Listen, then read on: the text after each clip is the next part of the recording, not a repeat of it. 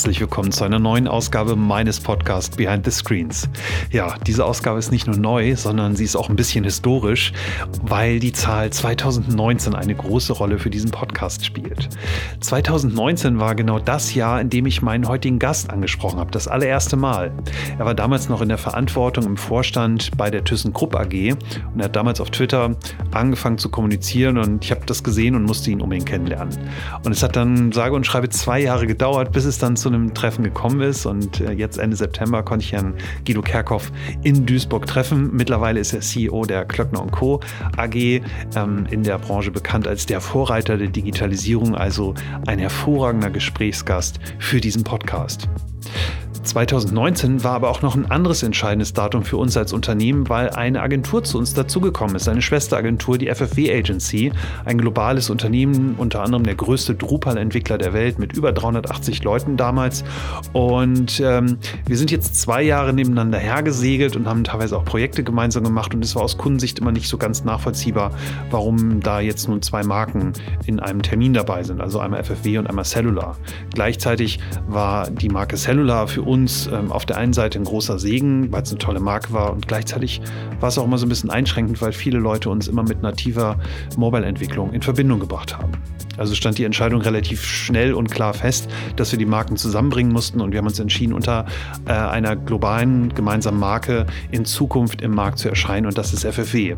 So, und was hat das jetzt beides miteinander zu tun? Die Bekanntgabe dieses Markenwechsels war genau am exakt gleichen Tag wie die Aufnahme dieses Podcasts in Duisburg. Das heißt, morgens um 11 habe ich Herrn Kerkhoff getroffen und um 16.30 Uhr war ich dann schon wieder in Hamburg und habe eine Mitarbeiterveranstaltung eröffnet, wo es um das Thema ging, die alte Marke hinter uns zu lassen und unter neuer Marke gemeinsam zu segeln. Also war ein sehr anstrengender, spannender Tag, aber wir haben es geschafft. Das heißt, alle die, die sich jetzt wundern, dass ich jetzt plötzlich als FFW zu euch spreche, jetzt wisst ihr, warum das so ist und wie die Historie dazu ist. Komme ich aber zu meinem heutigen Gast, Guido Kerkhoff. Es war ein extrem spannendes Gespräch in, in Duisburg. Ich hatte es in der Vorrede gerade schon gesagt, es, ähm, äh, die Klöckner und Co. AG ähm, ist so ein bisschen der Vorreiter in der Digitalisierung in dieser Industrie. Man kann da ganz viel drüber lesen. Auch der Vorgänger von ähm, Herrn Kerkhoff hat es damals schon eingeleitet. Vielleicht kann der ein oder andere sich noch daran erinnern. Damals 2014, als Kai Diekmann, der ist glaube ich schon 2013 in Silicon Valley gefahren mit, mit, mit zwei Kumpels, haben das dann auch irgendwann äh, Unternehmenslenker gemacht, weil es irgendwie damals hip und cool war, ähm, darüber zu gehen und zu schauen, was uns da erwartet in der Zukunft. So, und das ist schon ja, sechs, sieben Jahre her. Und jetzt haben wir 2021 und man sieht, was in diesem Unternehmen seitdem passiert ist. Die Klöckner Co. Äh, AG meint es wirklich ernst mit der Digitalisierung. Sie haben extrem spannende Leute aufgebaut, haben tolle Initiativen, haben einen Marktplatz, über den es gleich noch mehr geht und haben auch für die Zukunft einiges vor. Das Thema Nachhaltigkeit ist ein großes, aber auch die Umstrukturierung, die neue Organisation und auch das Thema, wie man die Leute in so einem großen, traditionsreichen Unternehmen eigentlich in die Zukunft führen kann. Ich fand Herrn Kerkhoff da wahnsinnig klar, sehr strukturiert und äh, sehr transparent. Es hat wirklich Spaß gemacht, mit ihm zu sprechen. Auch der Termin an sich war immer sehr spannend. Da rede ich auch immer gerne drüber, wie man da aufgenommen wird und wie das dann da so ist. Ich hatte einen super Parkplatz, vielen Dank dafür. Und so, jetzt will ich gar nicht mehr viel ähm, verraten von dem Podcast. Wünsche euch ganz viel Spaß. Wie immer, wenn ihr Kritik und Anregungen habt, schreibt mir bitte panos.meier at ffwagency.com, eine neue E-Mail-Adresse oder natürlich über Twitter pame. Da erreicht ihr mich immer. Und jetzt wünsche ich euch ganz viel Spaß mit dem neuen Podcast mit Guido Kerkhoff, CEO der Klöckner und Co. AG. Vor über zwei Jahren gab es einen Tweet von meinem heutigen Gast damals noch im Vorstand der ThyssenKrupp, hatte eine Mitarbeiterkneipe eröffnet. Nach ein wenig hin und her stand die Einladung und nun ist es endlich soweit. Allerdings ist mein heutiger Gast in einer komplett neuen Rolle. Er ist CEO von Klöckner Co., einem Vorreiter der Digitalisierung im Stahlhandel. Ich freue mich wahnsinnig, dass dieser Termin nun endlich geklappt hat und begrüße Sie ganz herzlich, Guido Kerkhoff. Ja, danke. Ich freue mich auch. ähm, ja, es hat lange gedauert. Wir haben gerade schon im Vorgespräch äh, gesprochen. Es ist äh, schon wirklich zwei Jahre her, dass, dass wir auf Twitter Kontakt äh, hatten. Ähm, es gab damals dieses legendäre Bild, wo Sie in dieser Mitarbeiterkneipe saßen. Ähm, als Sie hier angefangen haben, haben Sie dann auch direkt eine Kneipe aufgemacht oder gibt es die anderen noch? Oder was war eigentlich die Geschichte von dieser Kneipe?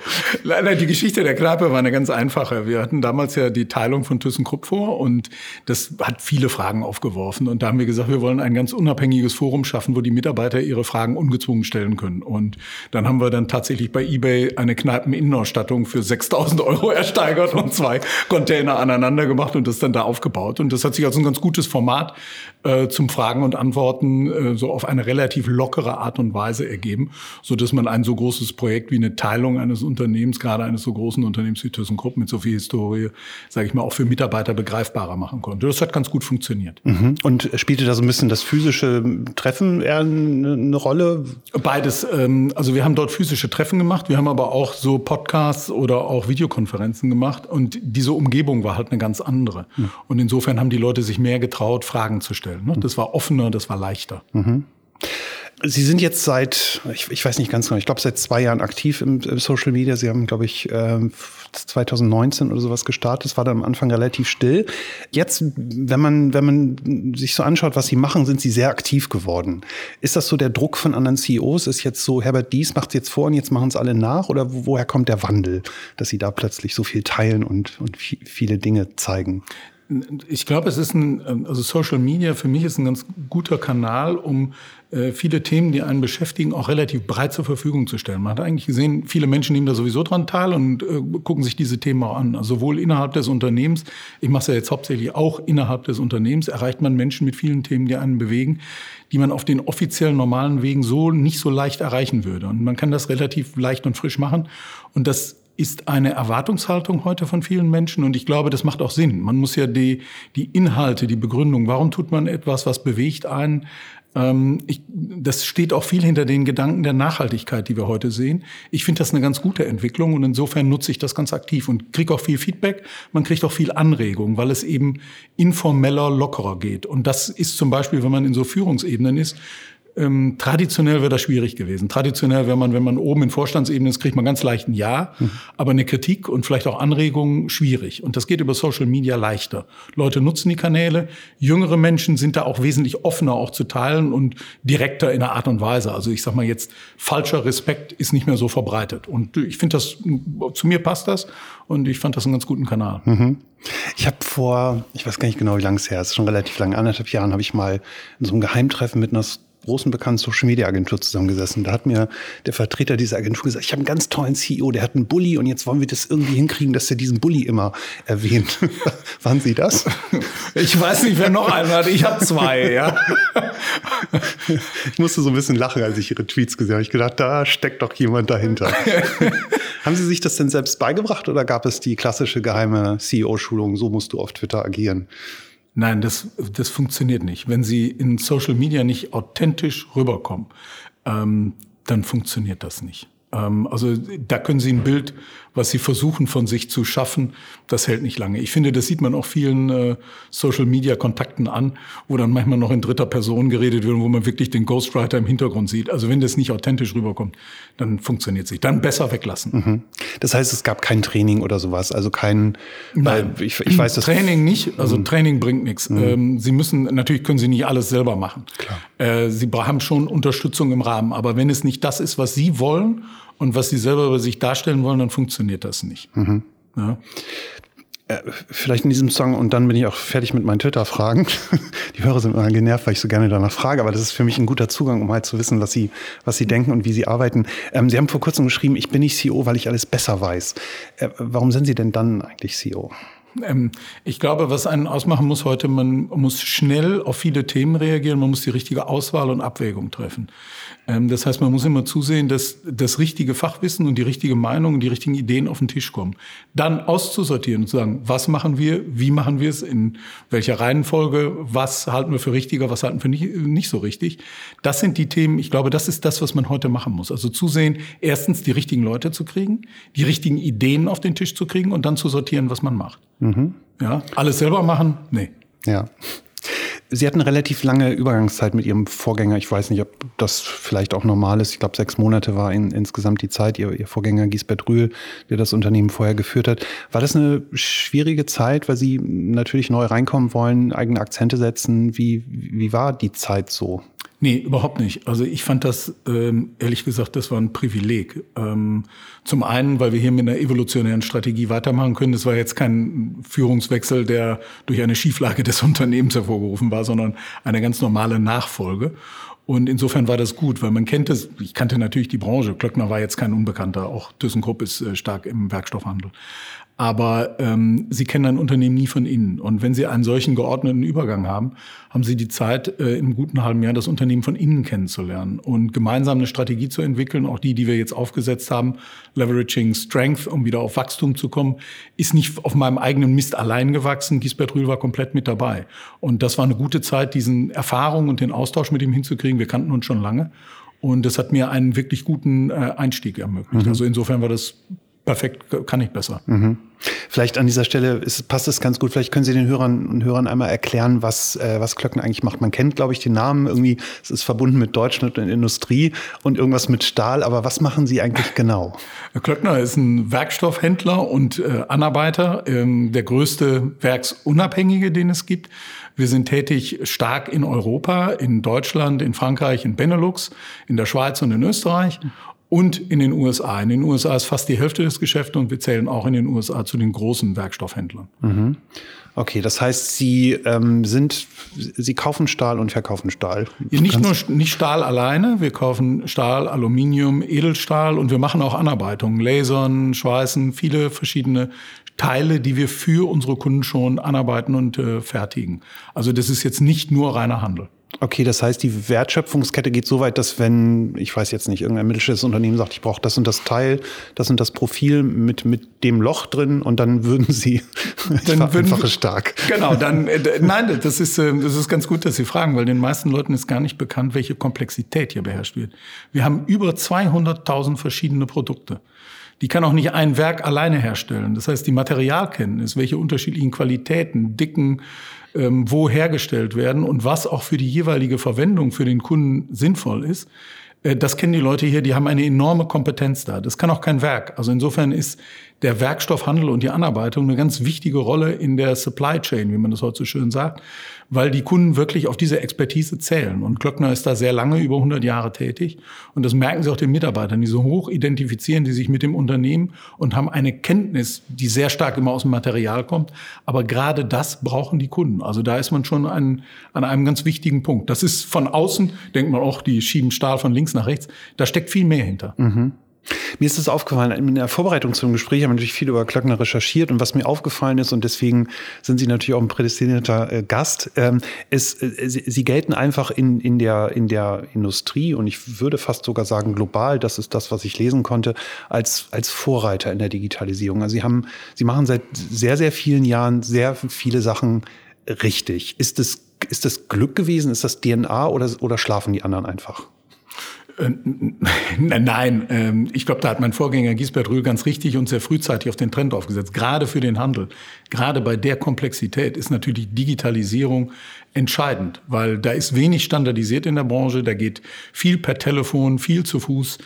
Ähm, da kann man natürlich mit einer Digitalisierung einen Unterschied machen. Und da hat man auf verschiedenen Wegen angesetzt. Ganz disruptiv mit ähm, Handelsplattformen. Man ist auf der anderen Seite hingegangen, hat für den Kunden auch mit dem äh, Klöckner Assistant ein Tool bei Klöckner eingebaut, wo man diese ganzen Sachen mit künstlicher Intelligenz viel einfacher für den Kunden, viel schneller im Angebot für unsere Vertriebsmitarbeiter machen kann. Ähm, und da ist man früh angefangen, weil da hat man auch viel Try and Error. Da sind auch Dinge, die zunächst mal eine gute Idee sind, aber vielleicht auch nicht mehr. Da muss man anpassen, da braucht man ganz andere Leute. Deswegen ist das auch ganz bewusst in Berlin aufgebaut worden. Und da hat man sich draufgesetzt und mit einem Unternehmen wie Klöckner, mit seinen 7000 Mitarbeitern, die sind nicht so groß, wir sind relativ flexibel, schnell in Entscheidungswegen, kann man diese Dinge schnell umsetzen. Und das hat uns sehr geholfen. Zum Beispiel in der Corona-Krise, als alle anderen Schwierigkeiten hatten, auf Homeoffice umzuschalten, hier war das kein Problem. Man konnte nahtlos weiterarbeiten. Mhm.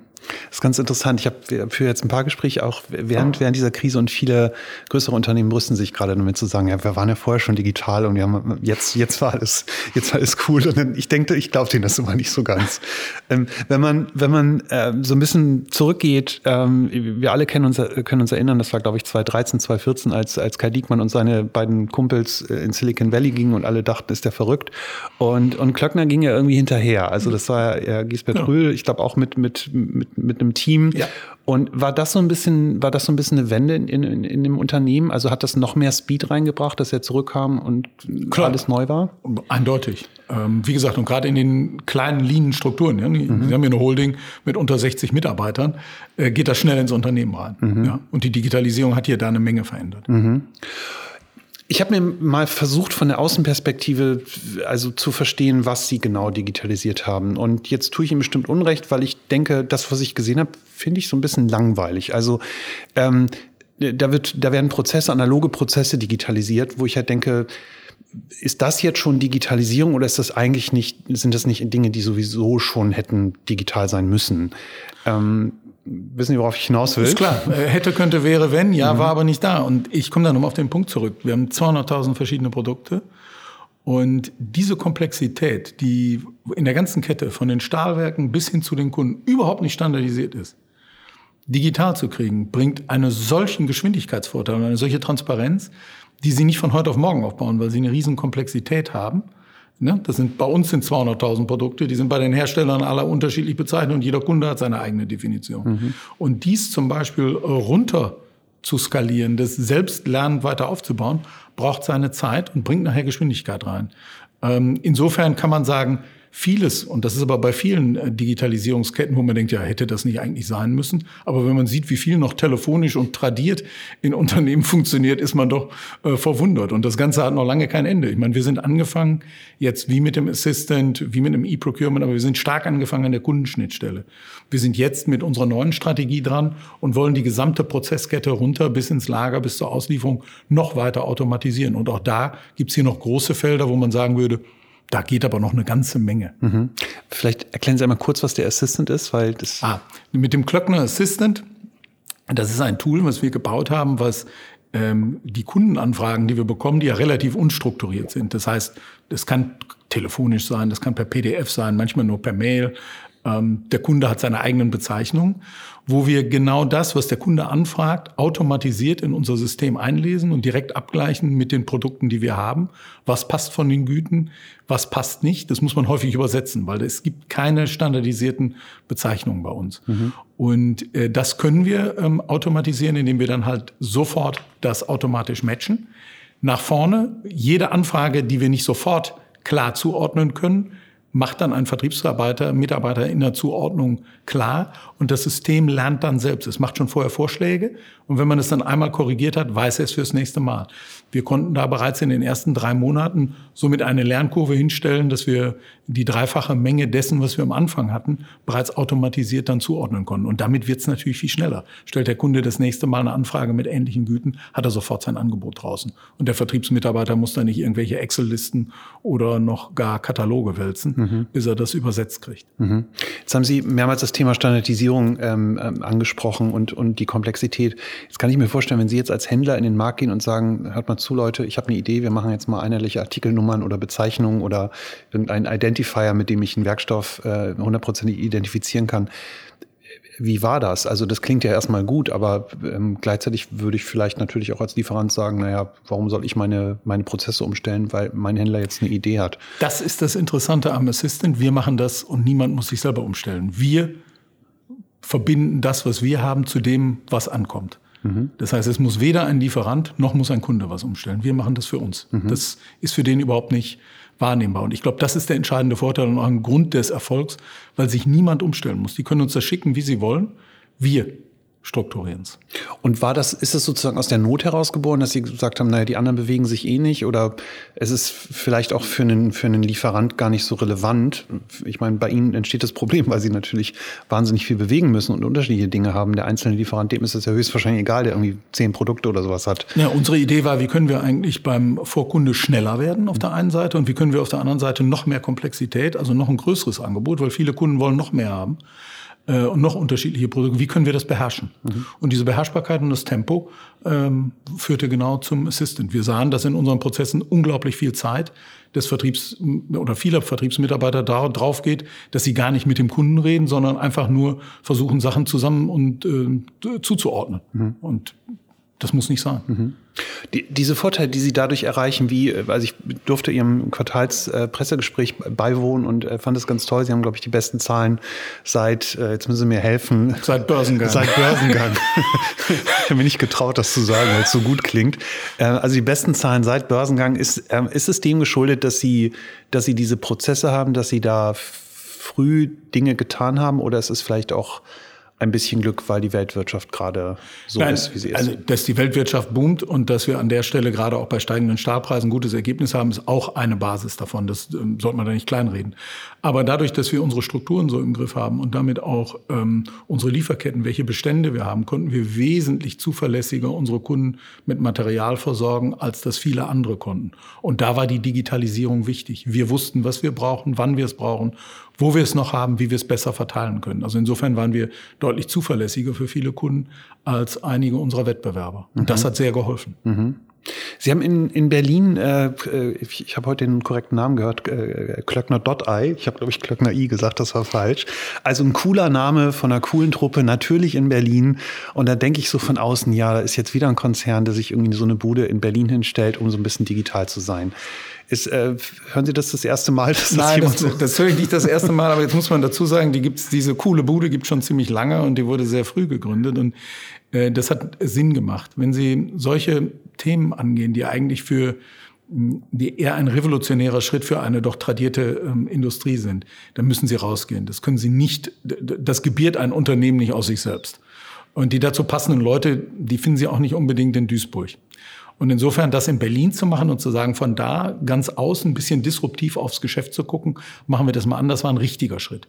Genauso richtig ist es aber auch jetzt in unserer Strategie nach vorne, haben wir gesagt, jetzt ist es Zeit, das mit den, ich sag mal, eher tradierten Abteilungen, IT, digitale Transformation, wie das umsetzen, die hier in Duisburg waren, haben wir zusammengefasst aus der Leitung von Klöckner Ei, aus Berlin und haben gesagt, wir bringen die stärker ins Unternehmen rein.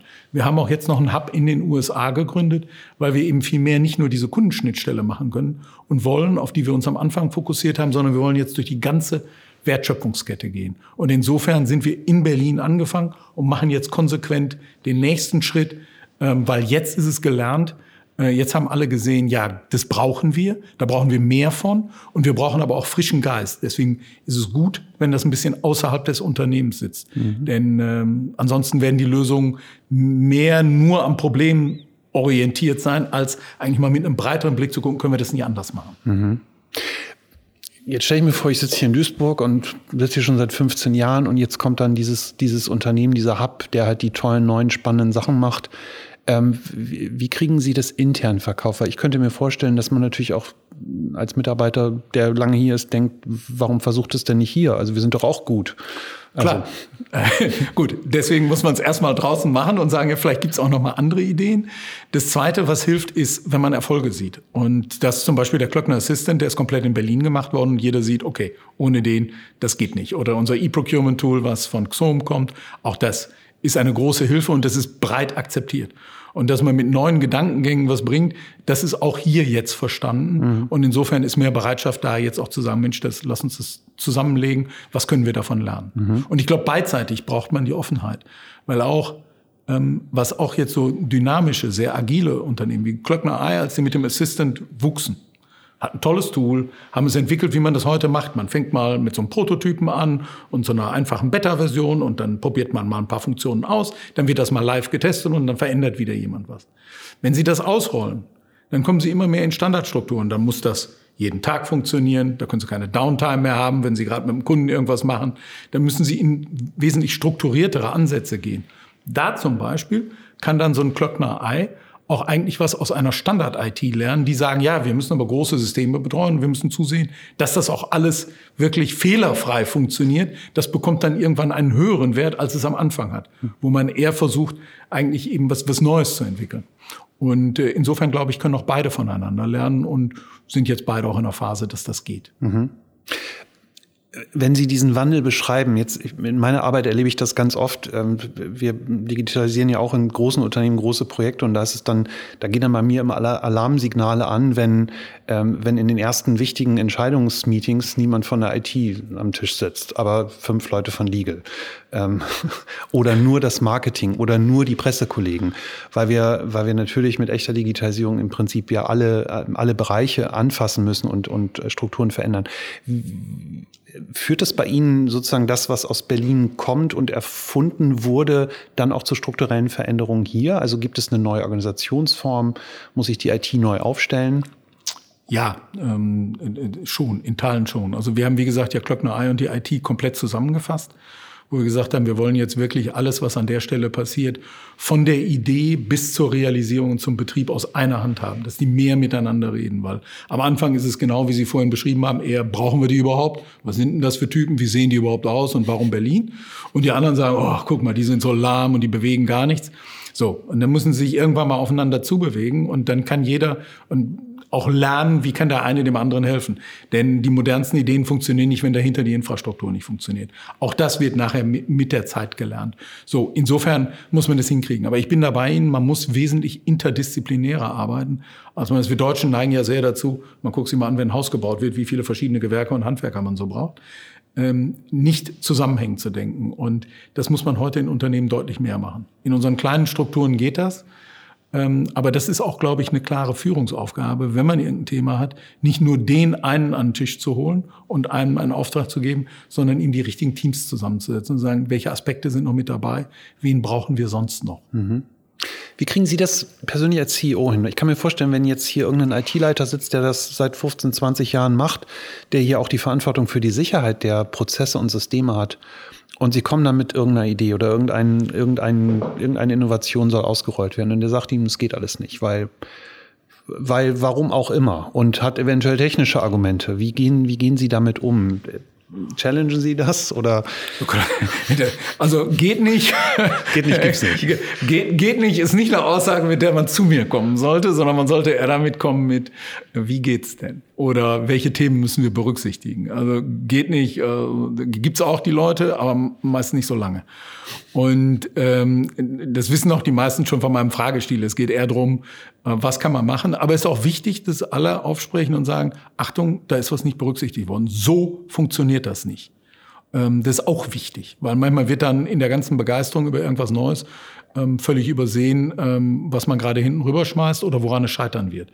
Also insofern ist es wichtig, jedem zuzuhören und auch gerade den Kritischen, die sagen, mhm. ups, funktioniert nicht.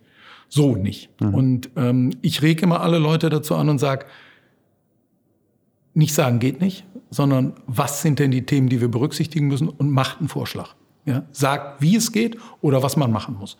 Und ähm, wenn man Teams zusammenbringt, und das, ähm, das ist hier bei Glöckner genauso wie es auch sonst überall war, äh, wenn man Teams zusammenbringt, die merken, dass die beste Idee zählt und jeder gehört wird, erzeugt man eine Kultur, wo auch alle aufsprechen und man nachher am Tisch versucht, die beste Lösung hinzukriegen und die dann auch abzuliefern. Ähm, also es reicht nicht, wenn alle am Tisch Ja sagen und nachher jeder Nein tut. Mhm. Ähm, auch das, glaube ich, wissen Führungsmannschaften von mir, dass ich das überhaupt nicht mag. Bei solchen Entscheidungen stehen Sie natürlich völlig neuen Herausforderungen, weil ich kann mir vorstellen, dass Sie Sie, Sie brauchen ja eine, eine andere, eine neue Kompetenz, weil plötzlich technische Themen relevant werden. Ich kann mir vorstellen, ähm, vor 20 Jahren ging es halt um andere Führungsthemen und heute, heute müssen, müssen CEOs technische Entscheidungen oder also treffen können sowieso, aber auch bewerten können. Bringen Sie sich das selbst bei? Sehen Sie da, sehen Sie da Lücken? Sie haben neulich über Kubernetes zum Beispiel äh, getwittert, so. So muss man sich als CEO erstmal trauen, ähm, dazu was zu sagen. ja, ähm, klar, man, kennt man jedes Detail? Nein. Hat man gewisse Strukturen und Erfahrungen, was funktioniert und was nicht funktioniert, hat man. Und natürlich, man muss neugierig sein. Also man muss sich bei allem Neuen immer der Frage stellen, wie funktioniert das, wie geht das? Man hat seine Erfahrung, was in der Vergangenheit an Neuem schon mal funktioniert und was auch gescheitert ist. Ähm, kommt man in jedes Detail rein? Nein. Bin ich der letzte Nerd, der sich äh, mit der letzten, neuesten IT-Erfindung auseinandersetzt? Nee, das sind auch nicht meine Spezialgebiete. Das ist jetzt auch nicht so mein Hobby. Aber ich muss es, man muss sich damit auseinandersetzen. Man muss sehen, welche Chancen bietet das. Und so viel Verständnis muss man kriegen. Und ich glaube, das, das, das schaffe ich. Mhm. Ich habe, ähm, wir haben eingangs ein bisschen über die Produkte gesprochen. Also XOM oder XOM ist ja die eine sozusagen ein, sagt man Marktplatz, ist das die korrekte Bezeichnung? XOM hat verschiedene äh, Dinge. Ähm, besonders erfolgreich ist im Moment das E-Procurement-Tool, was wir aus dem Marktplatz heraus entwickelt haben. Mhm. Das ist ja an sich, jetzt würde ich mal sagen, ein digitaler Standard, was irgendwie sinnvoll ist. Gibt es, gibt es darüber hinaus sozusagen in der gesamten Wertschöpfungskette weitere Ideen, wie man das, wie das macht? Also das Thema Automatisierung, Lagerhaltung wäre jetzt äh, spontan was, was mir einfallen würde. Gibt es dahingehend ähm, nächste Schritte, wie Sie das ausbauen wollen? Ähm, klar, also wir sind zum einen äh, mit Klöckner Ei deutlich dran, weitere Lösungen ähm, über unsere gesamte Wertschöpfungskette zu machen. Also nicht nur an der Kundenseite, sondern auch die ganze Automatisierung unserer Prozesse. Mit äh, XOM sind wir insbesondere beim E-Procurement in der Erweiterung dessen, auch für andere Kunden zu gucken, welche können wir da aufnehmen, welche anderen Unternehmen sind an diesem Tool interessiert. Ähm, wir sind da ja nicht ganz alleine. Und da machen wir eigentlich ganz gute Fortschritte und lernen da auch noch eine ganze Menge. Das wird uns helfen, auch unsere eigene Produktpalette zu erweitern und somit mehr Geschäft zu generieren. Denn da geht es letztlich drum, den Kunden besser bedienen und breiter bedienen zu können. Gibt es, gibt es dazu eine Strategie? Also natürlich gibt es eine Unternehmensstrategie, aber gibt es, haben Sie eine Art technische Roadmap, dass Sie sagen, 2028 muss die Lagerhalle in Vietnam vollautomatisiert oder Sie hatten es in dem Call, ich glaube, touchless genannt. Ja. Muss das laufen? Ja, da sind wir gerade dabei zu sehen, welche Ziele nehmen wir uns da vor. Aber ich glaube, man muss da heute auch wesentlich ähm, agiler und dynamischer vorgehen. Also jetzt zu sagen, in 2028 wollen wir auch das letzte Lager automatisiert haben, das ging vielleicht vor 20 Jahren. Das funktioniert heute nicht mehr, weil so viel neue Technologie kommt. Äh, wir nehmen uns da gewisse Zielrichtungen vor. Wir gehen meistens mit Schwerpunkten, mit einzelnen Speedboats vor, gucken, was wir da lernen können. Und das, was funktioniert, rollen wir aus. Das, was nicht funktioniert, stellt man relativ früh wieder ein.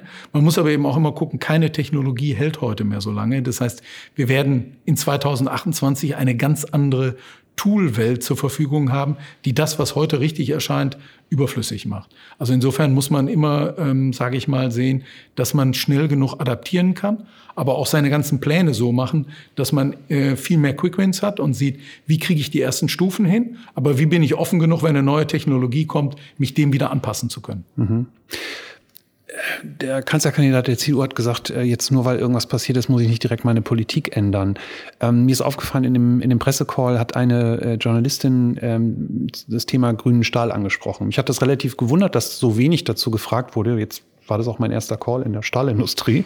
Also vielleicht ist es auch ungewöhnlich, dass das überhaupt jemand fragt. Wie sehen Sie, wie sehen Sie diesen, diesen Herausforderungen vor allem auch als Händler gegenüber? Weil Sie haben ja dadurch, dass Sie selbst nicht wirklich was herstellen, haben Sie ja nur, ja, passiven Einfluss auf diese Entwicklung. Oder können Sie aktiv Ihren Teil dazu beitragen? Ja, ich würde durchaus sagen, aktiven Teil. Natürlich stellen wir keinen Stahl her. Ähm, aber es ist ja die Frage, wo kommt Stahl her? Äh, welchen Stahl verwendet man und äh, was kann man da zum Kunden bringen und welche Möglichkeiten kann man auch anbieten, selber, auch in der eigenen Wertschöpfungskette nachhaltiger zu werden. Also ich persönlich bin immer schon an, ich finde es sehr gut, dass Nachhaltigkeit, und zwar in allen Dimensionen, auch in der äh, grünen Dimension, aber in allen Dimensionen einen deutlich höheren Stellenwert einnimmt. Ich glaube, das ist unsere aller Verpflichtung, gerade auch als Unternehmenslenker hier für Nachhaltigkeit zu sorgen. Und ich glaube, dass in Europa da Unternehmen eigentlich deutlich weiter sind als in vielen Teilen der Welt. Also insofern glaube ich, das ist richtig, dass das so eine Gewichtung hat. Und grüner Stahl und Stahl insgesamt ähm, ist und das sehen wir durch die gesamten Wertschöpfungsketten. Wir haben uns ja bisher, zum Beispiel in der Automobilindustrie, gucken wir immer nur auf die Abgase. Wir haben sehr wenig auf die Herstellung der einzelnen Güter geguckt und somit viel außen vor gelassen. Eigentlich einen sehr, sehr großen Teil. Nicht? Man guckt jetzt langsam auf Batterieherstellung, aber eben auch Stahl ist ein wichtiger Werkstoff. Und aus meiner Sicht, und jetzt war ich ja früher auch mal bei einem Stahlhersteller, ein in der Nachhaltigkeit völlig unterschätzter. Natürlich fällt in der Herstellung von Stahl im Moment noch ähm, als Menge viel an. Aber verglichen zu anderen Werkstoffen ist Stahl deutlich geringer. Und man braucht schon Werkstoffe, um Autos, Möbel, Haushaltsgeräte, alles Mögliche herzustellen. Und er ist immer wieder verwertbar. Also insofern auch ein ideales Material für die Kreislaufwirtschaft. Denn er kann immer wieder in gleicher Güte neu eingeschmolzen und wiederhergestellt werden. Also insofern eigentlich ein Werkstoff, der für die Nachhaltigkeit spricht. Jetzt muss man gucken, wie kann man in der Herstellung eben grüner werden und auch diese CO2-Mengen runterbringen. Denn das ist sicherlich eine Kernherausforderung. Dem stellen sich im Moment alle. Und für uns als Händler ist wichtig, dass wir für unsere Kunden möglichst schnell eben an diese Güten kommen, die weniger CO2 beinhalten und damit den Ansprüchen der Kunden direkt werden. Und man sieht auch an den Initiativen wie SBTI, ähm, man ist ja nicht nur. Müssen Sie kurz erklären? Äh, ja, das ist die äh, Initiative 1,5 Grad. Wie kann man das erreichen und welche Anforderungen werden gestellt? Die Anforderungen, die an Unternehmen wie Klöckner kommen, sind nicht nur, dass wir selber in unseren Prozessen CO2-frei sind, sondern in den sogenannten äh, ähm, Scope 3 ähm, sind auch unsere Vorlieferungen unser Material drin. Wir haben quasi eine End-to-End-Verantwortung. Und wir müssen auch dazu sehen, dass wir dieses CO2-frei hinbekommen. Und ich finde das richtig. Es muss durch die ganze Kette gehen. Das heißt, sowohl wir als Händler, aber auch zum Beispiel Automobilhersteller werden zukünftig zusehen müssen, wie kommen sie an CO2-freie Einsatzstoffe heran. Und insofern sind wir mit allen Stahlherstellern in Gesprächen und gucken nach Quellen für CO2-reduzierten oder CO2-freien Stahl. Und da können wir natürlich für unsere Kunden eine ganz wichtige Rolle spielen, weil auch die müssen ja nachher sagen, wo kommt das Zeug denn her? Wie viel CO2 ist in unseren Produkten? Wer weiß denn, wie viel CO2 in seinem eigenen Haus steckt? Ja, es ist, ähm, es ist interessant. Wir machen gerade ein äh, Projekt für die Europäische Flugsicherheitsbehörde und da ging's um, geht es um das Thema äh, Transparenz im Flugverkehr. Und die Idee ist da relativ einfach zu sagen, am Ende des Tages müssen wir den Leuten, die fliegen, äh, und das ist jetzt nicht nur der Privatflieger, sondern auch der, der Fracht macht, äh, irgendwie wie auf so einem Kühlschrank so ein Label halt geben, zu sagen, guck mal, das ist da drin und so gut genau. oder so schlecht ist es. Ist das eventuell ein Thema für für ihre für ihr Angebot, um dort am Ende des Tages über Transparenz auch Nachfrageströme zu beeinflussen? Genau so ist das. Für uns als Händler, wir werden unseren Kunden genau das zertifizieren müssen, wie heute die Qualitätsgüten, wenn wir dann zertifizieren müssen, wie viel CO2 ist drin im Material, in den Transportwegen, was kommt von uns als CO2-Anteil obendrauf oder wie können wir Wege gestalten, je nachdem, wie der Kunde dann einen CO2-Footprint haben will, dass wir ihm den auch sicherstellen können. Das ist ein ganz wichtiger Punkt in der Weiterentwicklung. Und ähm, ich glaube, wir sind da gut gerüstet und wir werden da noch mit einigem positiv überraschen. Ist es eventuell auch eine Gefahr, weil wenn Sie dort jetzt erneut Vorreiter sind und sagen, keine Ahnung, ich habe dort eine Filtermöglichkeit nach denen, die am grünsten sind oder ähm, wo sozusagen die Ökobilanz ähm, äh, besser ist als bei einem anderen, dass dann, dass dann Lieferanten abspringen und sagen, mit denen machen wir es nicht mehr? Die Gefahr würde ich im Moment heute nicht sehen. Also man sieht ja bei allen Lieferanten ganz ernsthafte ähm, Diskussionen, wie sie CO2-frei werden. Und jetzt muss man die Stahlindustrie sich da auch genau angucken. Das sind ja nun Herstellungsprozesse, die sind nicht einfach grünen Wasserstoff, um jetzt direkt umzustellen auf CO2-freie Produktion, ist auch nicht in unbegrenzter Menge verfügbar, um das mal vorsichtig auszudrücken. Das heißt, man braucht eine gewisse Zeitachse, um das umzustellen. Ich glaube nicht, dass da Lieferantenbeziehungen drunter leiden werden. Und man sieht die ernsthaften Bemühungen, dass die Industrie wirklich CO2-frei über Zeit werden will. Aber die Zeit, dahin zu kommen, muss man ihr auch geben. Mhm. Sicher, unsere Kunden, ich glaube von der Kundenseite, Klimawandel ist verstanden. Ähm, Klimaneutralität ein Ziel, was breit verankert ist. Der Kunde wird das nachfragen. Das heißt, man wird jetzt gucken müssen, wie kommt man möglichst schnell auf diesen Weg und wo tut man die Quellen auf, dass man diese Kundenbedürfnisse, genau wie Sie sagen, ich glaube das nämlich auch, die Leute werden diesen CO2-frei oder wenig CO2, diese Label, äh, wie man sie heute an Kühlschränken mit der Energieeffizienzklasse hat, die werden die verlangen und die werden auch irgendwann kommen. Man muss das strukturieren. Und da kommt uns die Rolle zu, eben das für unsere Kunden dann auch sicherzustellen. Ja, letztendlich, ich, ich gehe eh davon aus, dass dann irgendwann die Politik auch diese Dinge vorschreibt oder wir leben das zum Beispiel in Ausschreibungen, wo, wo wir halt merken, plötzlich kommen halt in Ausschreibungen, also gerade bei großen äh, europäischen Ausschreibungen kommen halt diese Themen, wo man halt sagen muss, dazu müssen wir eine Stellung nehmen. Und ich musste gerade so ein bisschen lachen, weil ähm, diese, Ihr Beispiel bei der, bei der Autoindustrie, natürlich guckt irgendwie jeder auf den Stahl, aber wie viel Software mittlerweile in einem Auto ist und niemand fragt, wie viel CO2 hat eigentlich die Herstellung dieser ja. Software ähm, gekostet? Das ist, das sieht man bei VW gerade bei, bei, beim ID3. Ich meine, da ist äh, das Autobauen war kein Problem, aber der Rest scheint, äh, scheint eine große Herausforderung gewesen zu sein. Und da wäre ich auch mal interessiert daran, wie CO2 dann diese ganzen oder CO2-neutral dann diese ganzen Lieferketten äh, sind. Ähm, Nochmal ganz kurz zum Thema zurück zu dieser, zu diesem Kulturwandel. Also wir hatten sozusagen Kulturwandel bei der Digitalisierung gesprochen. Ich beobachte das so ein bisschen, dass jetzt auch das Thema Nachhaltigkeit natürlich zu vielen Diskussionen führt. Man sieht das im aktuellen Wahlkampf. Wir zerreißen uns ja irgendwie in Deutschland, je nachdem, wo man politisch steht, was jetzt der richtige Weg ist. Und jeder hat eine starke Meinung. Ich kann mir vorstellen, es ist ein großes Unternehmen, hier arbeiten viele tausend Menschen. Ähm, hier wird ja jetzt nicht jeder sitzen und sagen, super, ähm, jetzt sind wir CO2-neutral. Gibt es, gibt es intern diese Diskussion zu sagen, was soll jetzt dieser Quatsch? Erst die Digitalisierung, jetzt müssen wir auch noch nachhaltig werden oder erleben Sie das gar nicht so? Nee, ich sehe das ehrlich gesagt von einer ganz anderen Warte. Ich finde, dass die meisten Menschen heute auch von uns als Arbeitgeber erwarten, wie stehen wir dazu? Und gerade viele jüngere Arbeitnehmer, und wenn sie Menschen gewinnen wollen, denen müssen sie den Sinn der Arbeit deutlich machen. Und insofern ist eher die Frage an uns, was macht ihr denn und was können wir und wie können wir beitragen, dass wir das hinstellen? Und ich finde, das ist eine gute Entwicklung, ähm, weil wir tragen auch als Unternehmen eine Verantwortung zur Entwicklung und wir können einen Beitrag dazu liefern. Und insofern ähm, können wir auch zu einer Rationalisierung der ähm, Gedanken, die da stattfinden, weil da ist ja doch vieles blumig und wünscht dir was und vieles braucht auch Zeit und Strukturen, dass man da hinkommen kann. Ähm, aber da können wir eine Menge zu beitragen, dass da mehr Rationalität Einzug hält. Und ähm, ich glaube, das ist eine gute Aufgabe, die wir hier erfüllen müssen. Wenn Sie als Unternehmen erfolgreich sein wollen, können Sie das nie nachhaltig außerhalb des gesellschaftlichen Kontextes machen.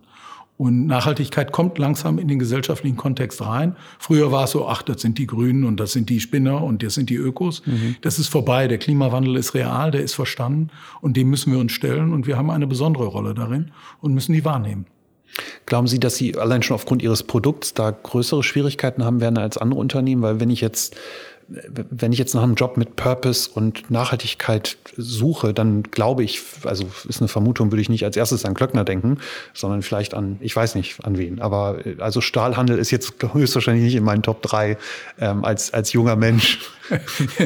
Das kann sein. Vielleicht in Duisburg, ich weiß es nicht. Das kann sein, aber das ist, äh, äh, ja, das ist, viele Leute gehen dann eher oder neigen dann eher auf die Seite zu gehen, auch dann müssen wir doch zur Regelsetzung oder sonst was gehen. Ich glaube, Genau das Gegenteil ist der Fall. Wir müssen dahin gehen, wo man viel verändern kann. Oder wo man einen Einfluss darauf hat, dass die Veränderung stattfindet. Nämlich gerade ne, der, auch der Automobilhersteller an sich, wie Sie sagten, in der Software oder im Stahl, in seinen Rohstoffen, in den Batterien. Ja, ja? Riesenthema, ja. Riesenthema. Ähm, da steckt das drin. Aber da steckt auch die Veränderung. Ja? Oder wenn Sie Immobilien angucken, wie viel steckt in Beton? Ja. ja. Riesen viel CO2. Aber gerade da können Sie die Veränderung machen. Und gerade da können Sie dazu beitragen, dass es besser wird. Und wir alle wollen doch nicht ohne Häuser, ohne Fortbewegungsmittel und ohne Möbel leben. Das heißt, wir brauchen auch gerade diese Werkstoffe, mit denen man das bauen kann. Mhm. Ja? Es nützt doch nichts jetzt zu sagen, wir können keine medizinischen Geräte mehr herstellen, weil wir keinen Stahl haben. Und welche Werkstoffe sind die richtigen? Mit welchen kann man das machen? Wie kann man sie CO2-freier kriegen? Und gerade da kann man eben Beitrag machen. Und ich glaube, die Leute, die einen Beitrag bringen wollen, sollten genau da hingehen, wo man das machen kann. Und insofern sind wir als Stahlhändler äh, da auch dabei. Mhm. Finde ich einen sehr spannenden Gedanken, habe ich so noch nie gesehen. Ähm würde auch mir oft helfen in Diskussionen, die ich führe. ähm, Glauben Sie, dass es so weit geht, wenn, ich nenne sie jetzt mal die neue Generation an Mitarbeitern ähm, zu Ihnen kommt, dass, dass dadurch eventuell sogar auch ein Wandel Ihres Geschäftsmodells denkbar ist? Also Sie hatten ja damals, ich glaube, Sie haben mit Adventure, das war ja diese Beratung da aus, aus Berlin, die haben ja damals so Geschäftsmodelle entwickelt.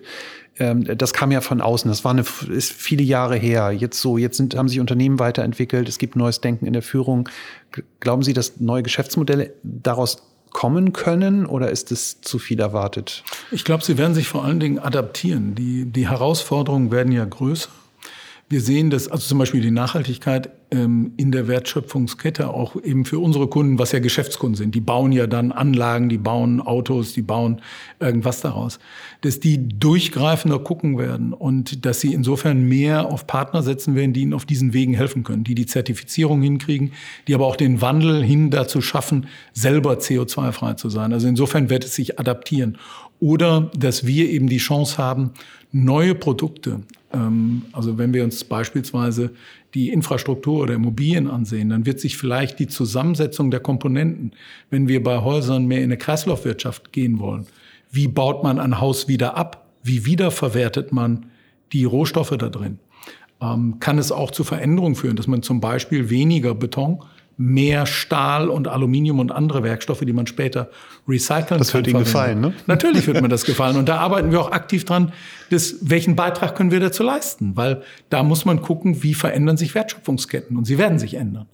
Und da sind Chancen drin und die muss man ergreifen. Könnten Sie sich eine Zukunft äh, vorstellen, in der Sie kein Stahl oder kein Werkstoffhandel mehr sind, sondern Softwareunternehmen und quasi ihre Softwarekompetenz in der Industrie zur Verfügung stellen? Oder ist das kompletter Quatsch? Ich würde sagen mal, das ist ähm, ähm, weit entfernt. Ich glaube, unsere Rolle im, in der Werkstoffverteilung von groß zu klein ähm, und zu gucken, was können wir in der Anarbeitung machen, äh, die wird bleiben. Das ist aus meiner Sicht ganz wesentlich. Die Komplexität ist nicht von Werken beherrschbar. Äh, das ist eine ganz wichtige Rolle.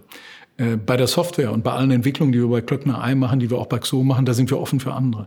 Also wie groß und wie stark das sich jetzt da öffnet, das wird man über die Zeit sehen. Da sind wir offen. Ich würde es heute eher als eine Ergänzung und Erweiterung sehen. Ich glaube nicht, dass der, dass das Grundgeschäft, was wir bei Klöckner machen, dass das wegfällt. Ganz im Gegenteil. Ich glaube, das wird eher größer und breiter. Mhm fehlt uns da in Deutschland der Mut, so radikal zu denken? Ich, ich denke das ganz oft, weil natürlich sagt man sehr schnell, unser Kerngeschäft ist wichtig, relevant, es muss wachsen, es wird sich verändern. Und dann kommt halt jemand wie Elon Musk und sagt, ich baue jetzt Autos und macht das ja, halt einfach. Baut sie auch nicht aus Luft. Ne? Nee, da, das nicht, aber, aber das Geschäftsmodell ist natürlich ein Grund, grundlegend anderes. Also, Finden Sie? Ich finde ja. Also wenn man mal in so einem Auto sitzt, also ich habe hab mal saß in einem deutschen Elektroauto und wenn man halt in einem Tesla sitzt, ist das halt einfach was anderes. Und man merkt halt, dass die halt woanders herkommen. Und ich frage mich halt, ob, ob gerade vielleicht die deutsche Industrie viel radikaler sein muss und zu sagen, unser Ziel sollte es eigentlich sein, uns selbst abzuschaffen. Ich glaube, Gisbert Rühle hat so einen, so einen Satz auch mal gesagt, so wir, wir, wir kaufen jetzt oder wir schaffen Startups, die uns selbst kaputt machen, irgendwie, um diesen Wandel hinzubekommen. Ja und nein. Also man muss offen, Disruption kann passieren, ähm, aber ich glaube nicht, dass komplette Wertschöpfungsketten, wie wir sie auch in der Industrie hier gerade in Deutschland sehen, komplett verschwinden nochmal, das Leben wird am Ende, wie ich immer sage, wird's physisch. Äh, wir wollen Produkte haben. Wir wollen in Häusern wohnen. Wir wollen uns fortbewegen von A nach B. Wir haben Möbel. Ähm, wir kaufen Güter. Und die müssen irgendwo auch hergestellt und produziert werden. Da gibt es verschiedene Rollen. Die verändern sich auch über die Zeit.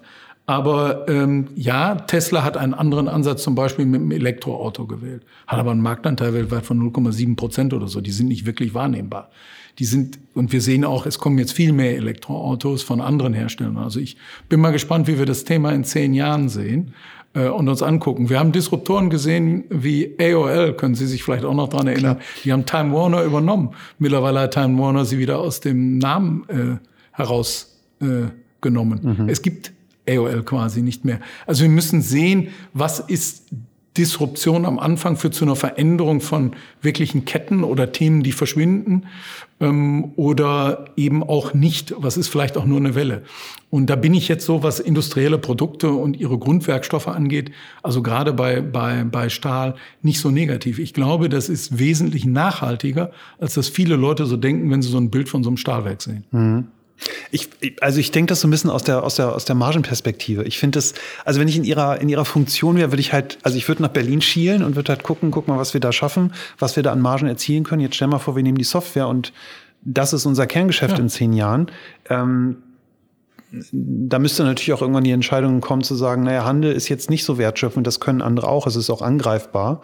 Ähm, die Software ist höchstwahrscheinlich, Sie haben es am Anfang ja gesagt, es ist wahnsinnig komplex, was Sie dort aufgebaut haben. Das heißt, höchstwahrscheinlich ist Ihr komparativer Konkurrenzvorteil da viel höher als im klassischen Handel. Ja klar, aber deswegen sind wir an der Stelle ja offen, wie wir klar gesagt haben, wenn Xom so weitergeht und dann sind wir offen für Partner und da auch die Werte mitzunehmen, ganz klar. Mhm. Aber deswegen fällt das andere Geschäft nicht weg. Mhm. Okay, ähm, kommen wir mal zum, zum Schluss so ein bisschen zum, zum Ausblick, weil wir so ein bisschen schon über die, die äh, Zukunft, äh, Zukunft sprechen. Wenn Sie jetzt mal so ein bisschen vielleicht auch nach, die, äh, nach der Wahl äh, vielleicht eine Prognose wagen, wo es hingeht. Wer soll die Wahl gewinnen? also da Wahlen kommen, Wahlen gehen, ähm, verschiedene politische Parteien sind mal vorne, mal hinten. Also das, äh, da muss man, glaube ich, äh, in der Tat als Unternehmen eine längere Perspektive einnehmen und äh, sehen, ähm, was sich so bewegt. Ähm, ich will hoffen, dass äh, viel Rationalität einkehrt dass wir auch ähm, wirklich in, der, in dem Wegen nach vorne nicht nur über ein Wünsch dir was reden, sondern über Wege, wie man das gestalten kann. Zum Beispiel Nachhaltigkeit und äh, Klimaneutralität braucht Zeit. Und da muss man rational sein. Ich sehe manchmal jetzt wieder Gedanken, äh, dass der Kohlekompromiss wieder aufgemacht wird, zum Beispiel, wo ich sage, Mensch, jetzt ist auch mal einer gefunden worden ja, natürlich kann man sagen, fünf Jahre eher ist immer besser als fünf Jahre später, aber gibt es nicht wichtigere Themen, wo man noch viel mehr Beitrag machen kann, als nochmal die Energie darauf zu verschwenden, wenn man mal was geschaffen hat. Und da einen Ausgleich hinzukriegen und einen wirklich sachorientierten Weg zu äh, finden nach vorne, der das verändert, das würde ich mir wünschen, dass das nach der Wahl mit was auch immer für eine Regierungskoalition dann stattfindet. Ähm, und ja, das ja, das würde ich mir wünschen, das nicht so ganz einfach zu sehen. Mhm.